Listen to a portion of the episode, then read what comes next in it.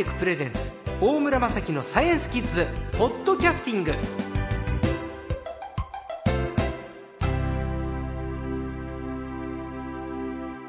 今回の最高もですね高エネルギー加速器研究機構の多田翔さんです。こんにちはお願いします。はい、よろしくお願いします。えー、多田さん先週伺いました、はい。えーすごいですねニュートリノの研究をされてらっしゃる、今年はニュートリノっていうのはもう本当にキーワードですよ、はい。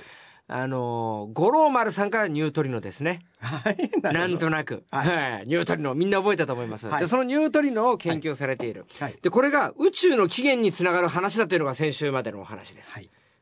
なんでですかこれが？はい。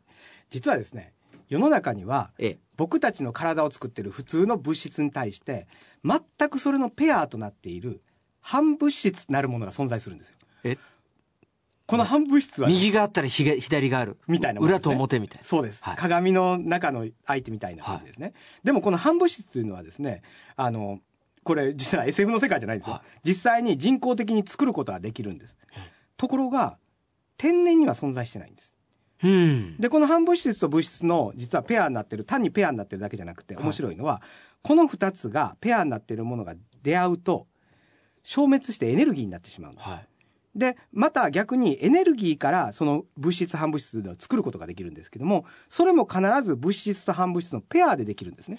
例えば電子の話をしましたけども電子には陽電子というペアがあってそのよ電子と陽電子が出会うとエネルギーに変わるし強いエネルギーがあれば電子陽電子のペアが出来上がる。必ずそういうふうになってるんです。それで、うん。ところがですねここで不思議なことがあるんですつまり宇宙は最初エネルギーの塊みたいなものからあらゆる物質が出来上がったと考えられていますが、はい。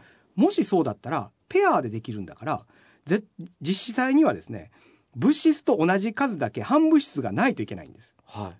ところが皆さんの周り反物質ないですよね。言われてみると。ぶつかったら消滅してしまうんですよ。皆さんが何か何かにぶつかった途端に消えてしまったとかいうことはそんな事件はありませんよね、はい。これはつまりこれはあの宇宙の例えば地球にはなくても宇宙にはあるかとかそういう探索をやってる人たちもいるんですけれども、はい。その探索の結果やはり反物質は天然にはないことが分かってるんです。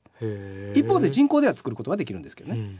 ということでなぜ同じ必ずペアでできて必ずペアで消えるはずの物質と反物質がこんなに物質だけが残って反物質がないか。これを説明は従来の理論では説明できなかったんです。うん。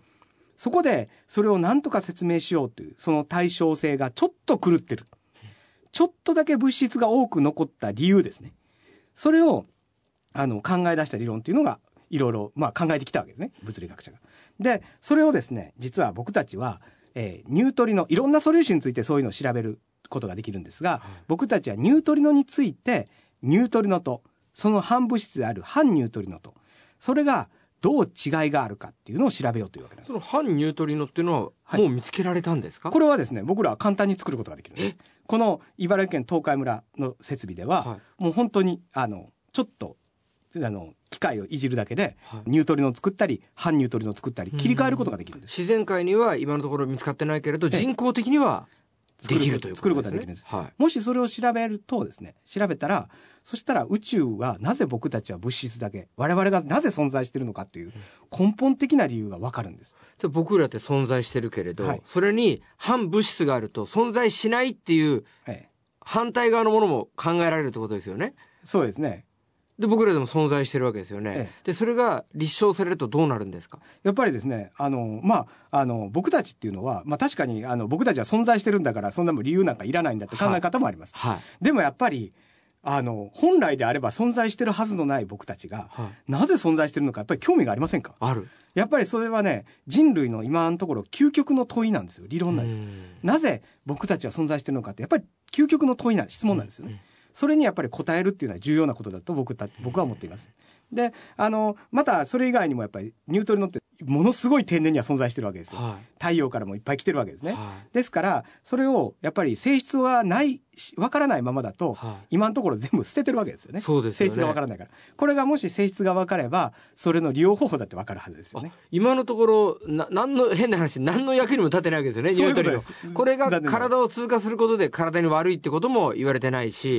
特に害もないし、ええ得もないということですよね。そうです。ただ場合によってはその得の部分が発見されるかもわからない。そうです。そのためにはまず性質を知らないと。うん。性質の知らないものは利用できないですからね。はい。だからそういうために僕たちはニュートリノの性質を解明しようというわけなんです。あのすごく僕僕ね宇宙ってビッグバンがもともと始まって、はいはいその過程の中に僕らいるわけじゃないですか,、はいでもしかしたら、はいそのビッグバンの中心からまだ地球上に届いてない物質とかあるんじゃないかと思ってるわけですよえどんなちょっとダメですかそんなえ、いいですよえ？これはですねえ、そこがね、まずね、皆さんの多分多多くの人が勘違いされてる。ええはつまり、ビッグバンは宇宙のどこかで起きて、というふうな考え。これがね、実は違うんですよ。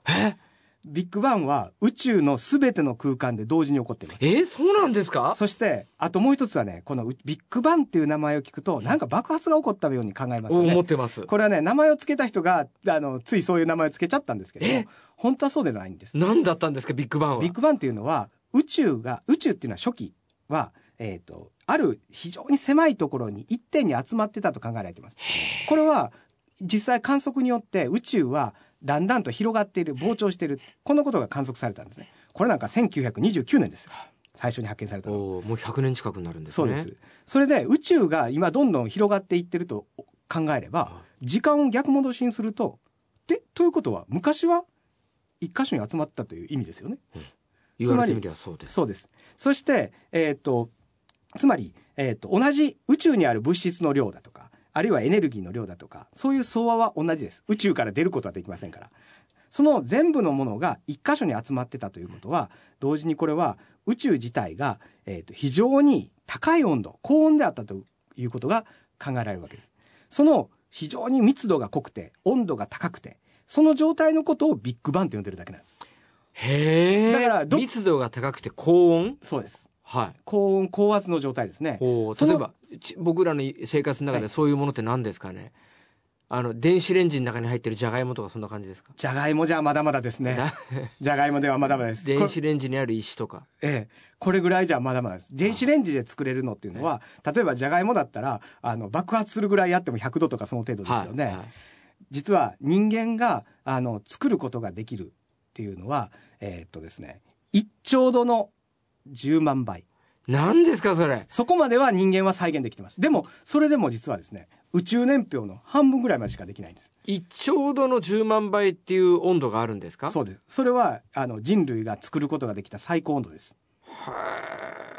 それは、あの、もしかしたらご存知かもしれませんが、あの、ヒッグス粒子を発見したと言われる、おはいあの、セルンと言われる、はい。まあ、ヨーロッパにある実験施設の LHC という、その加速器で作られたのがそこなんですね。はそれはもう、あの、人類の到達した最高温度なんですいけど。1、兆度の10万倍。そうです。すごい。それでもなお、宇宙の一番最初までは行ってないんですね。それほどもうチンチンの状態だったんですね。そうです、最初宇宙は最初は。そうです。でそれが弾けてええ。いろんな宇宙空間というものが誕生した。そうです。だんだん、あの、広い空間に広がっていくことで、あの、まあ、温度が冷めていったわけですうね。